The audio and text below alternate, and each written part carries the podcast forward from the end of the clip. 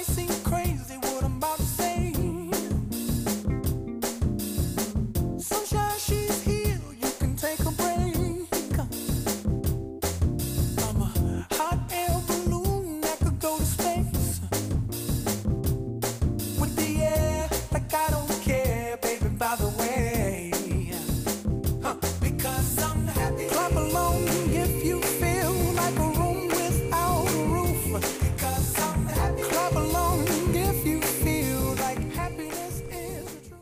Jueves más, bienvenidos a Muy Capaces, un espacio positivo y estimulante en LGN Radio, en el que lo más importante son las capacidades que nos hacen únicos. Cada persona tiene rasgos que le hacen ser especial, y en general esas habilidades son fáciles de reconocer. Pero si no se han desarrollado lo suficiente, en Fundación Esfera nos encargamos de hacerlo, logrando que surjan aún más capacidades. No nos gusta poner límites y nos encanta sorprender con diferentes propuestas. Por eso queremos compartir con los demás aquello que nos hace diferentes, especiales, inconfundibles.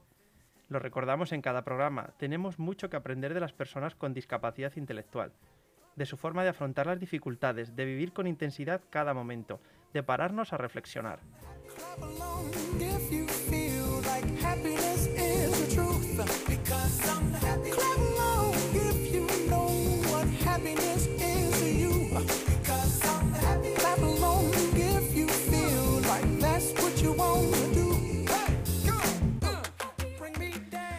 Y hoy en el programa de Muy Capaces me acompaña Concha Gómez, seguramente todos la conocéis, bienvenida Concha.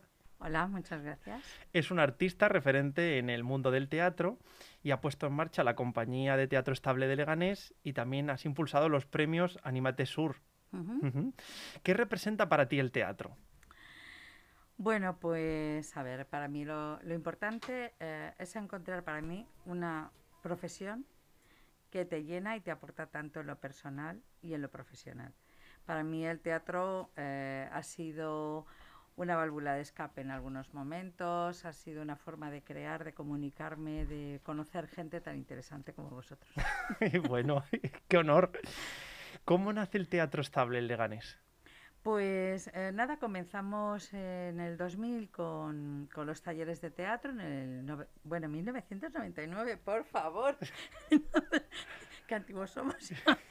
y eh, comenzamos con los talleres de teatro y hubo un grupo de personas que me decía, "Jo, es, eh, preparar todo esto para una sola función y les comenté, bueno, pues si queréis, comenzamos con una compañía que lo que pretenda ser dar cabida a todas las personas que entran en los talleres de teatro y que se enfrentan por primera vez a una obra teatral y con una idea o con un objetivo bastante mm, eh, profesionalizado de lo que es la puesta en escena, llevar a cabo unas obras que luego difundamos y que además movamos pues obras de repertorio y demás. Y así surgió. Y así nos hemos consolidado durante 20 años ya. Muy bien, eso es una buena señal, ¿eh? que además cada vez va, tenéis más alumnos, ¿eh? más participantes. Sí, la verdad es que en los talleres eh, es que el teatro engancha mucho. Entonces eh, tengo la suerte de tener a mucha gente que descubre en el teatro una nueva forma de vivir su ocio y por otra parte gente que ya se implica en el mejor hacer las cosas ¿no? y se mete la compañía a hacer distintas funciones, pero sobre todo a actuar en los distintos montajes que nosotros vamos programando anualmente, casi siempre, bueno, menos este pequeño parón, que pequeño gran parón que hemos tenido, ¿no?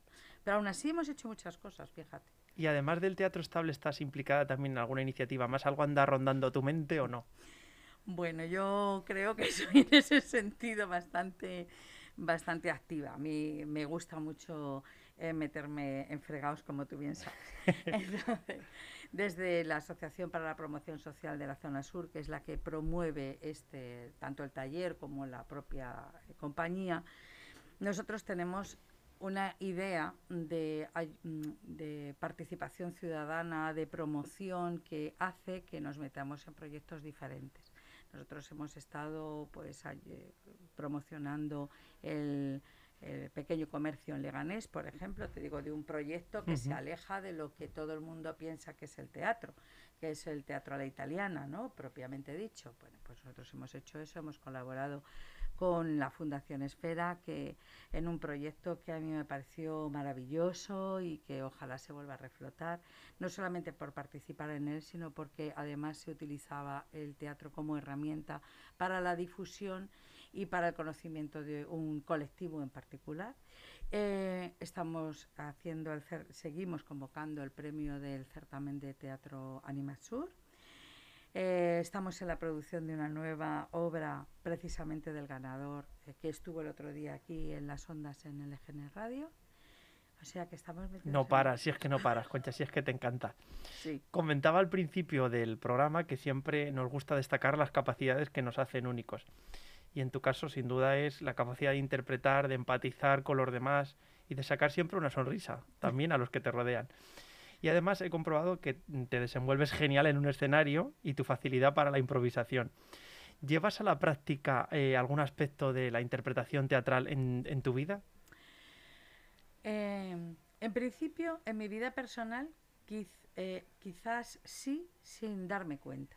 No soy persona que soy muy espontánea, en general soy muy espontánea. Entonces no, no puedo aplicar un, algo en concreto porque ya es algo que también forma parte de mí, ¿bien? Entonces no soy consciente. En mi vida profesional sí, en mi vida profesional sí y además cada vez más convencida de que, fíjate, yo por mi, por mi forma de, de haber o mi experiencia, diría que todo el mundo que esté de cara al público, que tenga una labor eh, comercial, que, mm, que, quiera llevar a su terreno a las personas, eh, debería querer convencer desde la verdad. Por ejemplo, debería de pasar por un curso de teatro, aunque fuera durante un corto espacio de tiempo. El teatro nos enseña muchísimas cosas de un valor social y personal hoy en día yo creo que además también muy necesario, lo que es el trabajo en equipo, el, poder de la escucha, eh, ser la tolerancia, la tolerancia desde la empatía, es decir, yo puedo no estar de acuerdo contigo, pero sí entender por qué tú piensas de esa manera. Hoy en día eso es pues muy necesario y muy poco cultivado. Y el teatro es algo que te obliga a cultivarlo diariamente porque te tienes que poner en el lugar de la persona a la que estás representando, ¿no? de, de tu personaje. Sí, además es que tú siempre has recomendado eso, implicarse en algún proyecto artístico, en este caso a través del teatro, como, como aficionado, ¿no? Porque realmente crees en los beneficios del teatro. Sí, además están demostrados. Es decir, eh, por ejemplo, yo mm, paralelamente a estas actividades que hemos estado comentando y hace tiempo eh, estuve dando clase de búsqueda activa de empleo ¿eh? dando un taller en la Comunidad de Madrid y, veíamos, y yo aplicaba muchísimas de las herramientas del teatro a la búsqueda activa de empleo. Es decir, cuando tú ves entrar a una persona en un escenario, hay gente que llena el escenario, ¿no? Bien, de la misma manera, el mero hecho de abrir una puerta en una entrevista personal al entrevistador que no te conoce de nada, ya le está dando una serie de eh, eh, información. Es decir, cómo tú trabajas tu, tu expresión corporal es muy importante. Y fíjate, es una herramienta mínima para abrir una puerta. Entonces dices, bueno, pues sí, sí que creo en esas herramientas y las pongo en práctica. Y además de, de participar como actriz en varias obras y como has comentado que dabas clase, ¿tú has comprobado estos beneficios eh, de los que hablamos en, en, los participantes? ¿Se te viene algún caso a la mente que digas, fíjate cómo ha cambiado esta persona, que a lo mejor era muy tímida y le costaba muchísimo hablar y ahora, pues... Pues ahí cada año, eh, creo que es por, eh, por la propia idiosincrasia del grupo y sobre todo del teatro, ¿vale? Cada año recibo pequeñas cartas, notas, WhatsApp de la gente que, que se ha apuntado a los talleres, comentándome los cambios que ellos mismos han visto en sus vidas. Primero porque te enfrenta ante ti mismo. Eso es una cosa bastante eh, Mm, complicada. Es decir, tampoco todo es un, paseo ¿no? por las nubes. No, no, no. El teatro te enfrenta a ti mismo porque te da a conocer tus propias capacidades y también esos miedos que tú no sabes que tienes. Pero solamente se puede curar algo si antes está diagnosticado. Entonces, si tú sabes que de- no, no eres consciente, porque no lo has podido analizar, que tienes una serie de miedos, pues no sé, miedo al fracaso, a la soledad, a un montón de miedos no, no muy tangibles. Si a través de un taller de teatro lo descubres, puedes poner remedio. Y luego lo, lo- lo típico, ¿no? Perder la, perder la vergüenza, cómo socializar más, bueno, leer mejor. En cuestión de los chavales, por ejemplo, pues es básico. O sea, que te pone ante muchas cosas. Si hay alguno que nos está escuchando y dice, madre mía, claro, es que Concha se nota que lleva toda la vida en esto, pero a mí me cuesta muchísimo arrancar y apuntarse, ¿qué le dirías? A ver. Pues mira, yo le diría una cosa que aplico a mi vida personal. Y es que en, en el área de confort está la supervivencia. Es decir, si tú no te mueves de tu casa, si no arriesgas, si siempre lees las mismas cosas, escuchas la misma música, juegas a los mismos juegos, vas a sobrevivir. Lo mismo que tu geranio en tu balcón. Vas a crecer, ¿vale? Vas a estar muy bien. Vale, pero es sacando los pies del área de, de- de es- de lo confortable donde está tu felicidad, donde empiezas a descubrir cosas diferentes, donde la vida no solamente es llevadera, sino que te ofrece acicates. Así que, ¿tenemos dificultad? Sí. Pues apúntate a algo Que no es, vamos, yo no hago tampoco parapente, ¿vale?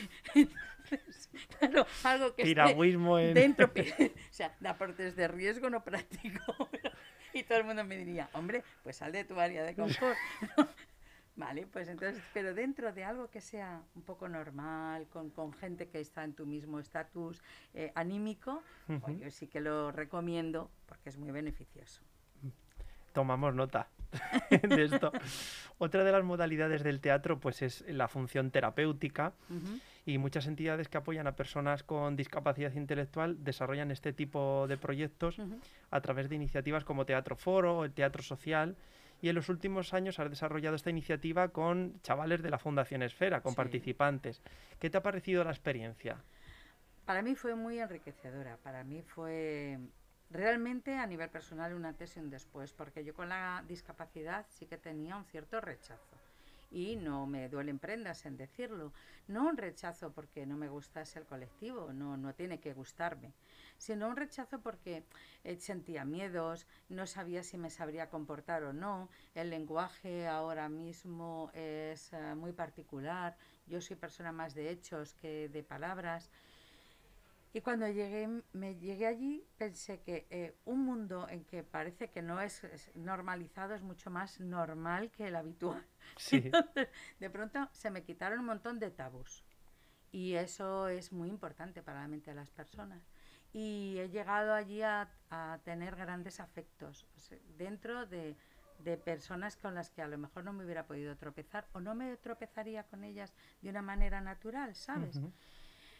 Eh, yo creo que las personas somos diferentes y que es una gran riqueza ser diferente.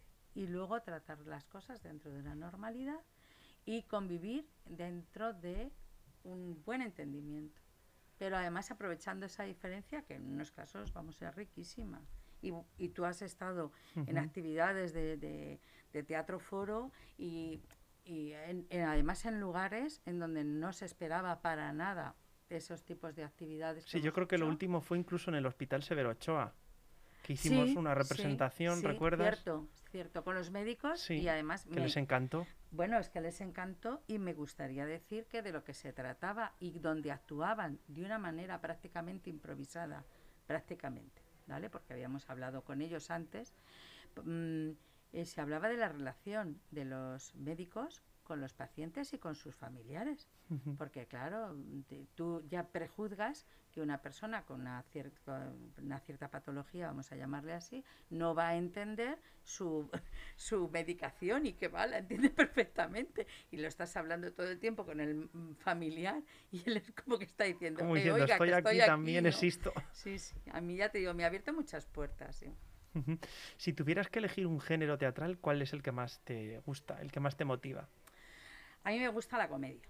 La comedia es el género teatral más difícil. Hacer reír es muy difícil.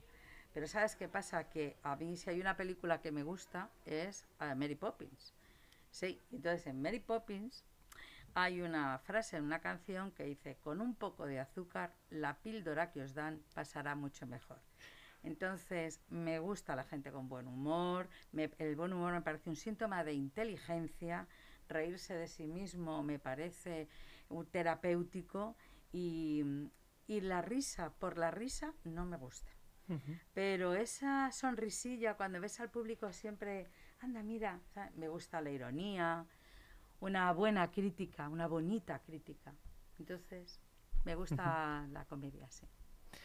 Estamos hablando de los beneficios del teatro para quienes lo practican de una u otra forma, porque supongo que no hace falta ser famoso para, para experimentar este tipo de mejorías, ¿no? Y hay muchos aficionados que valoran positivamente su experiencia, pero también es importante el público que acude a ver una, a una obra y he leído un artículo muy interesante en el blog de los teatros del canal que recoge 10 razones científicas por las que el teatro es bueno para la salud. Ponemos una canción y a la vuelta te comento las razones a ver qué te parece. Me parece extraordinario. Almu no se ha enterado de la canción, Pero se lo decimos a pero en un momento lo ponemos. Es esa que tú me das de jarabe de palo. Me vais a perdonar, que es que estoy todo el día No pendiente de la actualidad y se Te me, ha, se me ha pasado por primera vez, Jesús, me lo no vas a perdonar. nada. Lo que me das es lo que ahora necesito. Eso que tú me das no creo lo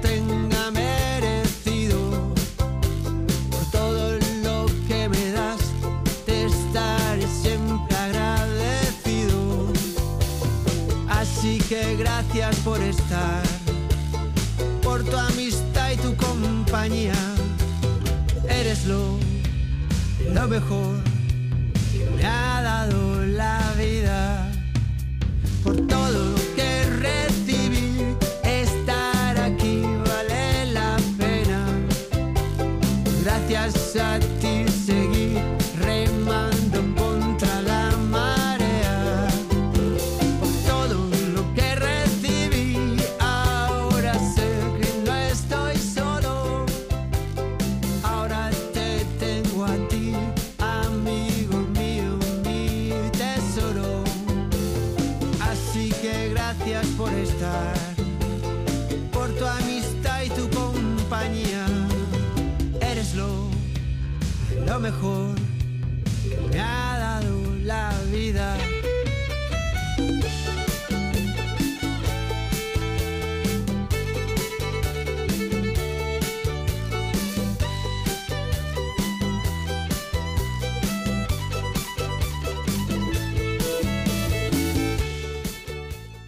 Seguimos en el programa Muy Capaces con Concha Gómez y le estaba eh, comentando a Concha que, he visto un artículo muy interesante sobre 10 razones científicas por, las que el teatro es bueno para la salud de las personas.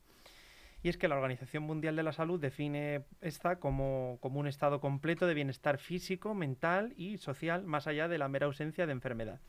Y entre estas 10 razones me parecen muy curiosas algunas. Por ejemplo, la risa es un buen ejercicio y reduce el dolor. Es decir, que según algunos estudios, reírse durante 20 segundos tiene el mismo efecto para la salud que hacer 3 minutos de ejercicio aeróbico. Es decir, que es una pasada. Además, so- solo tienes que ver la cantidad de músculos que no utilizamos y que mueven nuestra, nuestra cara. Por lo tanto, en el momento de la sonrisa, bueno, no tengo el dato claro, ¿no? Pero sí que leí que se movían del orden de los ciento y pico músculos solo sonriendo. Te imagínate. Todo el día riendo, nos vamos a tener que estar para ir al gimnasio. Bueno, y de hecho, y de hecho hay una parte eh, terapéutica que es la risoterapia y es a provocar en la risa en el otro y en uno mismo de manera de que se genere, yo no sé si se genera en el haciendo teatro sí adrenalina. Mm, riendo quizá no, pero estamos hablando, claro, de, de algo químico nuestro que nos evita eso, el dolor, bueno, no nos evita el dolor, pero lo mitiga.